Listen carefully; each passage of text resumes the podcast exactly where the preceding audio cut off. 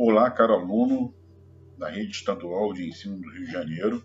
Eu sou o professor Genesi Souza, professor de Física, e hoje nós estamos com o podcast número 2, que está voltado para a questão da relatividade, e nós falaremos hoje do postulado da relatividade, dos postulados da relatividade.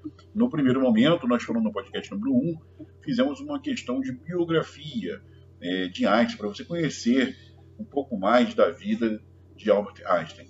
E nesse de hoje, nesse segundo podcast, aí falarão um pouquinho dos postulados dessa, dessa teoria. É, a teoria da relatividade especial de Einstein é considerada por muitos cientistas uma das mais belas criações humanas, porque ela veio exatamente para completar né, questões que não conseguiam ser justificadas pela física newtoniana. Aqui, né, nessa, nesse podcast, é, a gente vai dar uma olhada no, com relação ao seu artigo que estabelece uma percepção da realidade, a teoria da relatividade especial ou a teoria da relatividade restrita. A teoria da relatividade restrita é parte de uma série de quatro artigos publicada por Albert Einstein no ano de 1905, cujo teor foi extremamente impactante sobre as concepções existentes a respeito do tempo e do espaço.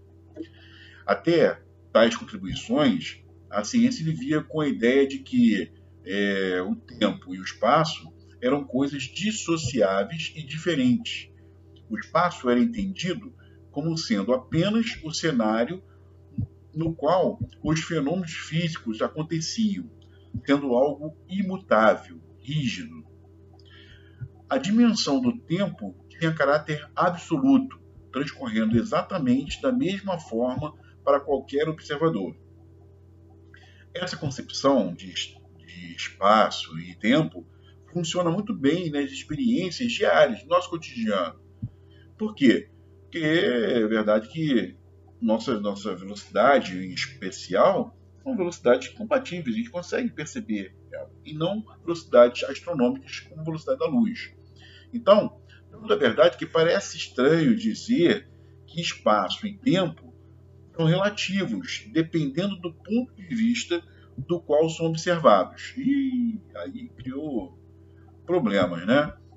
Bom, a teoria da relatividade restrita ou especial está sedimentada exatamente em dois postulados. E esses postulados explicam essas, tendem a explicar essas ideias que nós estamos colocando agora. O primeiro postulado, chamado o princípio da relatividade, diz que as leis das, da, da física devem ser as mesmas em quaisquer referenciais inerciais. Então não tem é, como as leis são as leis, são imutáveis, estão ali. Esse e vale para todos os referenciais. O segundo postulado diz assim, que é o postulado que fala sobre a, a constância da velocidade da luz, diz que a velocidade da luz no vácuo tem o mesmo valor, que é de 300 mil quilômetros por segundo ou 300 milhões de metros por segundo, quando medida a partir de qualquer referencial inercial. Esse valor independente, independe da velocidade do observador ou da fonte de emissão de luz. Então, é, esses dois postulados que basicamente é, foram a base, são a base da, da, dessa teoria da relatividade especial restrita. Bom, dessa, nessa teoria, vamos dar uma olhada na questão do, do tempo e do espaço em especial da dilatação do tempo e da contração do espaço. Vale destacar aqui que a gente não vai é, é, ficar é, explicando a dedução de fórmulas, né? a gente vai falar da ideia. Algumas deduções até estão na, nas nossas orientações de ensino, de estudos, ou também você pode acessar a internet e aí você vai poder também dar uma olhada. Bom, a dilatação do tempo. Vamos dar uma olhada na questão da dilatação do tempo. Bom, como ficou postulado, a única grandeza absoluta em qualquer referencial é a velocidade da luz. E o seu valor é lembra? 300 mil quilômetros por segundo. A cada um segundo, ela percorre 300 mil quilômetros. É bem rápido, né? Bom, para começarmos a entender as consequências dos postulados, vamos imaginar um pequeno experimento. Uma espaçonave que se move com velocidade constante em relação a um observador em repouso localizado na superfície da Terra, na superfície do planeta Terra. Em seu interior, um astronauta dispõe de um aparato composto por uma fonte de luz presa ao solo da espaçonave, capaz de emitir pulsos luminosos de pequena duração. Esses pulsos luminosos viajam em linha reta e vertical, atingindo o espelho fixado imediatamente acima da fonte luminosa no teto, no teto da espaçonave. De modo que o pulso pode ser refletido de volta para sua fonte, onde também existe um defletor. Então quer dizer que ele solta um pulso de luz, esse pulso de luz sobe verticalmente e incide sobre o espelho que está no teto e retorna por reflexão à, à fonte emissora, mas também existe um defletor, incide, reflete e aí fica subindo e descendo esses pulsos. Esse observador, no referencial da espaçonave, observa para o caminho do pulso da luz apenas no, no seu movimento vertical de subida vertical de descida. Porém, nós temos um segundo observador, que é aquele observador que está localizado na Terra. A espaçonave, para este, tem um movimento que pode ser visualizado como um deslocamento horizontal. Por exemplo, vamos adotar aqui da esquerda para a direita. Né? Poderia ser da direita para a esquerda, tanto faz. Mas vamos adotar aqui esquerda para a direita. Então, e, o que nos interessa saber é qual o caminho observado para o pulso de luz quando visto a partir do referencial em terra. Ou seja, qual o caminho que o observador vai ver este pulso. Bom, com certeza não deve ser o mesmo observado pelo astronauta, já que para o observador em terra existe, aí, existem aí é, dois movimentos. O movimento da espaçonave, movimento horizontal, que deve ser levado em consideração, e o movimento do pulso de luz vertical de subida e descida. Então, você tem a combinação de dois movimentos. Enquanto o astronauta assiste o pulso caminhar em trajetória retilínea, o observador em terra enxerga uma trajetória diagonal. Por que diagonal? Porque tem o um movimento vertical e o um movimento horizontal combinados. Então, enquanto ele sobe um pouquinho, ele também anda para, para, para a lateral. Acontece que, enquanto a espaçonave passa pela Terra, o astronauta aciona seu aparelho que emite um pulso de luz. E ambos veem o pulso luminoso sua reflexão na superfície do, do espelho e o retorno do raio de luz. Os dois observadores concordarão quanto ao fenômeno ocorrido. A isso chamaremos de evento. É importante o fato de que os dois observadores enxergarão o mesmo fenômeno, certo? E aqui vale vale a observação aqui. Lembra lá do primeiro postulado né? Como é que é o primeiro postulado? O princípio da relatividade. As leis físicas devem ser as mesmas em quaisquer, re, quaisquer re, referenciais inerciais. Né? Então, ele não ele estabelece que não existem referenciais privilegiados. Os referenciais são os mesmos. Onde estaria então? Essa é uma pergunta que eu faço. Onde estaria então a diferença na observação desse fenômeno, desse evento aí. Para entendermos bem o que aconteceu, o que está acontecendo, é importante realizar aqui alguns cálculos que não faremos aqui por, exatamente por questões óbvias que falando das letras, das equações, a gente não vai conseguir ter uma, uma coisa bem produtiva, né?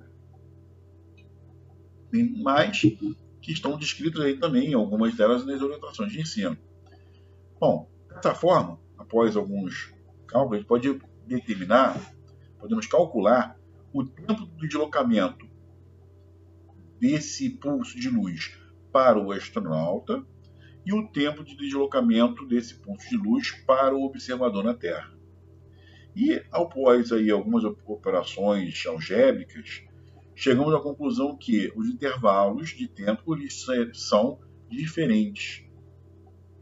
O intervalo de tempo medido no referencial onde se encontra o astronauta é diferente do intervalo de tempo medido para o observador na superfície da Terra. O, o astronauta e o observador em Terra não concordam quanto ao valor desses intervalos, entendeu? Então, são ser diferentes. E essa diferença ela é dada por um fator que relaciona os dois intervalos de tempo. Aí esse fator foi chamado de fator de Lorentz, que auxilia nessa, nessa operação. Esse fator ele mostra que o tempo medido por um observador dito em repouso em relação a outro que se move é multiplicado por um número maior do que 1, toda vez que um observador se movimenta em relação ao outro. Isso, de certa forma, acaba gerando uma consequência direta acerca das percepções de cada observador. Embora ambos possam reconhecer o mesmo fenômeno, que é a emissão do pulso luminoso, ambos discordam sobre quando tal evento ocorreu.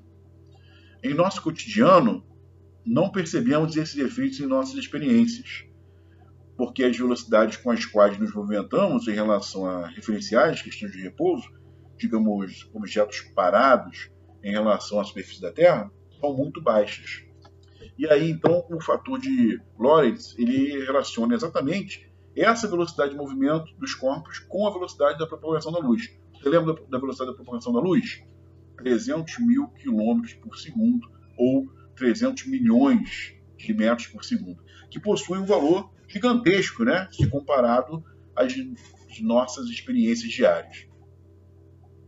Efeitos relativísticos perceptíveis ocorrem quando as velocidades dos corpos são de aproximadamente 300 mil km por segundo, ou quando se tem movimentos que ocorrem por longos períodos de tempo, provocando efeitos cumulativos. E aí, vale a observação aqui, veja bem, quando nos referimos à dilatação temporal, não falamos de um tempo absoluto.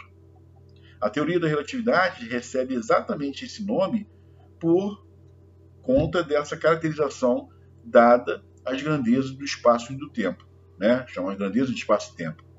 Observamos aqui que o intervalo de tempo ele é diferente quando comparado entre referenciais, sendo que esses se relacionam pelo fator de Lorentz.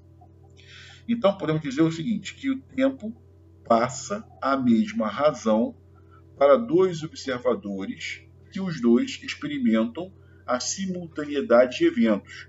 E para que isso ocorra, os dois observadores devem estar em repouso com relação a eles mesmos. Essa contribuição da teoria da relatividade para a compreensão do tempo está intimamente ligada à ideia de simultaneidade. E observadores que movimentam-se relativamente entre si não podem ter seus relógios sincronizados, haja vista aí que os intervalos de tempo por eles medidos não são os mesmos. Eles são, como nós vimos aí na, no exemplo do, da espaçonave, representam tempos diferenciados, haja vista o coeficiente de, de Lorentz.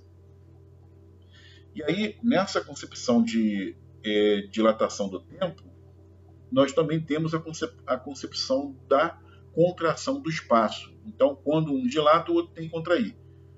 Então, vamos entrar na, na, seguinte ideia: contração do espaço. O que, que vem a ser contração do espaço dentro da teoria da relatividade proposta por Albert Einstein? Então, ainda segundo essa teoria da relatividade restrita e como consequência também direta do, do postulado, lembra que ela tem dois postulados, né? primeiro e segundo, então postulado de que a velocidade da luz é a mesma quando medida a partir de qualquer referencial, a medição, esse é o segundo postulado de, de Einstein, né? a medição de distâncias a partir de diferentes referenciais também é afetada.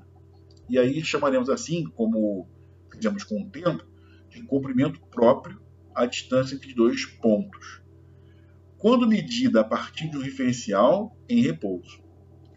Então, podemos dizer aqui, de uma outra maneira, de outra forma, é, deve-se existir algum outro referencial inercial no qual se possa medir tal comprimento que esteja em movimento em relação ao primeiro.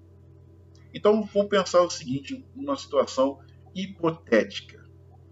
Você, habitante do planeta Terra, observa e mede a distância entre duas estrelas distantes localizadas em um ponto do universo. Da mesma forma,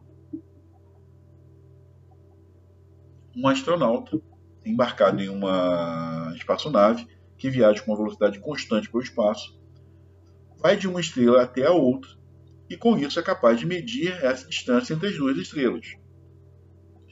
A partir de algumas operações matemáticas, de novo aqui no caminho aqui no momento, o que se pode perceber com esses resultados é que a distância medida por você que se encontra na Terra é maior do que aquela medida pelo astronauta a bordo da, da sua espaçonave. Pô, mas como assim? O astronauta experimentou a contração do tempo desculpa, a contração do espaço. Podemos pensar da seguinte forma: no referencial da espaçonave, a viagem desse astronauta levou menos tempo do que o tempo medido por quem estava em Terra. Consequentemente, para que isso faça sentido e seja coerente para você com a realidade, então a viagem feita pelo astronauta deve ter menor distância do que aquela medida por um observador aqui na Terra, já que o tempo vai ser né, tratado ali. Bom, é, nessa observação, a relatividade restrita ela teve como esse, essa condição, vamos dizer assim, é, ideias relativas às equações de Lorentz, né, que a gente falou aí sobre coeficiente. Então, vamos falar dessa, dessa questão aqui. As equações de Galileu levam a resultados muito próximos dos resultados experimentais. Somente quando a velocidade dos corpos envolvidos é muito menor do que a velocidade da luz. Ou seja, quando temos velocidades bem baixas.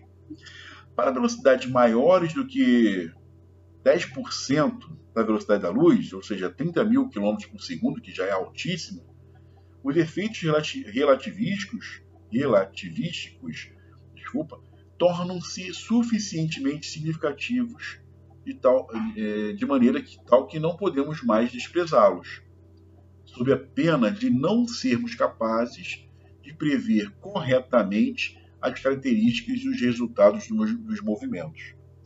Essas observações resultaram o que a gente conhece hoje como equações da, de, da transformação de Fitzgerald e Lorentz. E como consequência dessas, é, dessas equações, ele fala, ele fala sobre uma questão da não simultaneidade dos eventos. Opa, como é que é isso? Né? Então, vamos pensar assim, como a gente já viu aí, nas equações de Lorentz, o espaço e o tempo, eles aparecem entrelaçados isso traz consequências que desafiam o nosso senso comum. Então vamos pensar assim, consequentemente, um mesmo evento observado a partir de dois diferentes referenciais iniciais podem, e geralmente serão, não simultâneos. Ui, professor, como é que é isso, meu Deus? Ai, meu Deus. Vamos lá. Em nossas experiências diárias, tal afirmação ou ocorrência parece impossível e até utópico, né? e até ilógica. Mas imagine que você esteja jogando futebol num campo localizado próximo às margens de uma rodovia, por exemplo. E que, em determinado momento, você chuta a bola em direção do gol e marca. Pô, gol a favor do seu time. Não existirá nenhuma, ninguém, nenhuma dúvida de que você e seus amigos enxergaram o gol acontecendo ao mesmo tempo. Para todos. E abusando ainda, se um observador estiver no carro que esteja passando na rodovia, e movendo-se com velocidade constante, e digamos ainda que o passageiro também observe o gol marcado por você, também não restará dúvida de que, no instante de tempo em que a bola entrou no gol, o passageiro do carro, você e todos os seus colegas de time concordam quanto à simultaneidade do ocorrido. O que acontece é que, em nossas experiências cotidianas, as velocidades envolvidas são extremamente pequenas se comparadas à velocidade da luz. Consequentemente, os efeitos de distorção do espaço-tempo não podem ser observados por nós. Entretanto, na, relatividade restrita ou especial, chamamos de evento o fenômeno ocorrido no espaço-tempo que pode ser percebido por um observador. Certo? Vimos então que os intervalos de tempo medidos por dois observadores contidos em diferentes referenciais não serão necessariamente os mesmos, haja visto o fato de que o movimento relativo altera dimensões espaço-tempo de maneira nem sempre igual para ambos. Dois eventos serão simultâneos para dois observadores se, e somente se, ambos estiverem, estiverem contidos em um mesmo referencial. Isso pode ser constatado pelas equações, por isso né, é importante essas equações da transformação, chamadas equações da transformação de Fitzgerald e Lorentz. E aí, para finalizar, vamos botar uma seguinte situação, talvez para elucidar melhor para você. Imaginemos a seguinte situação: uma mulher está parada em uma plataforma de uma ferrovi é, ferroviária, uma estação de trem.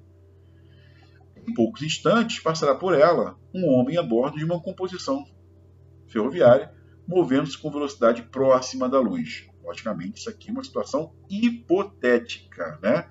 Um trem movimento a velocidade da luz não dá, né?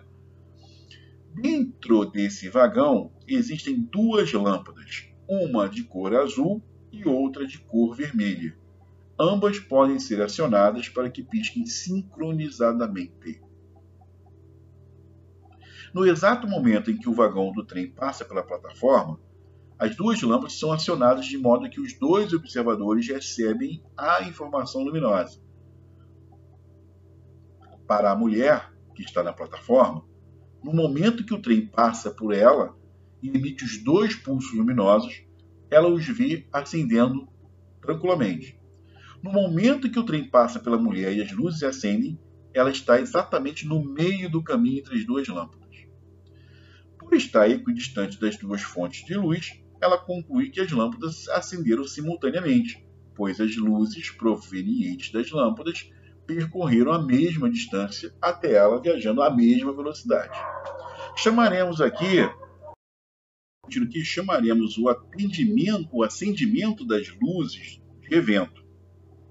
Evento azul e evento vermelho, portanto. A mulher observa então uma simultaneidade dos eventos. De seu ponto de vista, as duas lâmpadas piscaram ao mesmo tempo. O que deverá ocorrer no referencial do homem então? Perceba que em seu referencial, a luz também deve se deslocar com a mesma velocidade, vindo em sua direção pelos dois lados. O homem também está a meio caminho dos postes que emitem os pulsos luminosos. Existe, no entanto, uma diferença na condição dos dois observadores. O homem movimenta-se para a direita em relação à mulher. Isso faz com que ele perceba primeiro a informação do pulso luminoso de cor azul, que está à sua esquerda, no sentido que está deslocando o trem. Isso porque esse pulso percorre uma distância menor até seus olhos, já que enquanto ele viaja para a direita, junto com o trem, o pulso de luz azul viaja para a esquerda.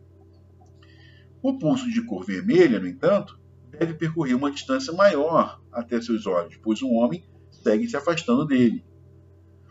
Embora as duas fontes de luz viajem juntas no trem, a velocidade de propagação da luz deve ser a mesma quando medida de qualquer referencial. Não devendo ser somada ou subtraída, teríamos a tendência de somar a velocidade do feixe vermelho à velocidade do trem, por estarem viajando no mesmo sentido. E o contrário com o feixe azul por estarem em sentidos opostos. Isso está errado. os eventos azul e vermelho não são simultâneos no referencial do homem. O evento azul ocorre antes do evento vermelho. Quem está correto em sua observação? A resposta é de que é a de que os dois eventos estão corretos. A única explicação plausível sugere que os eventos não são simultâneos para os dois referenciais.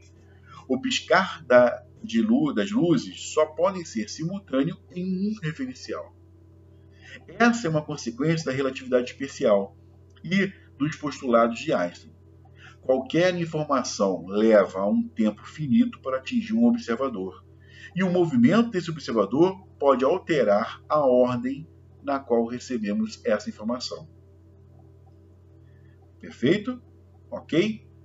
Então, vamos ficando por aqui nesse podcast.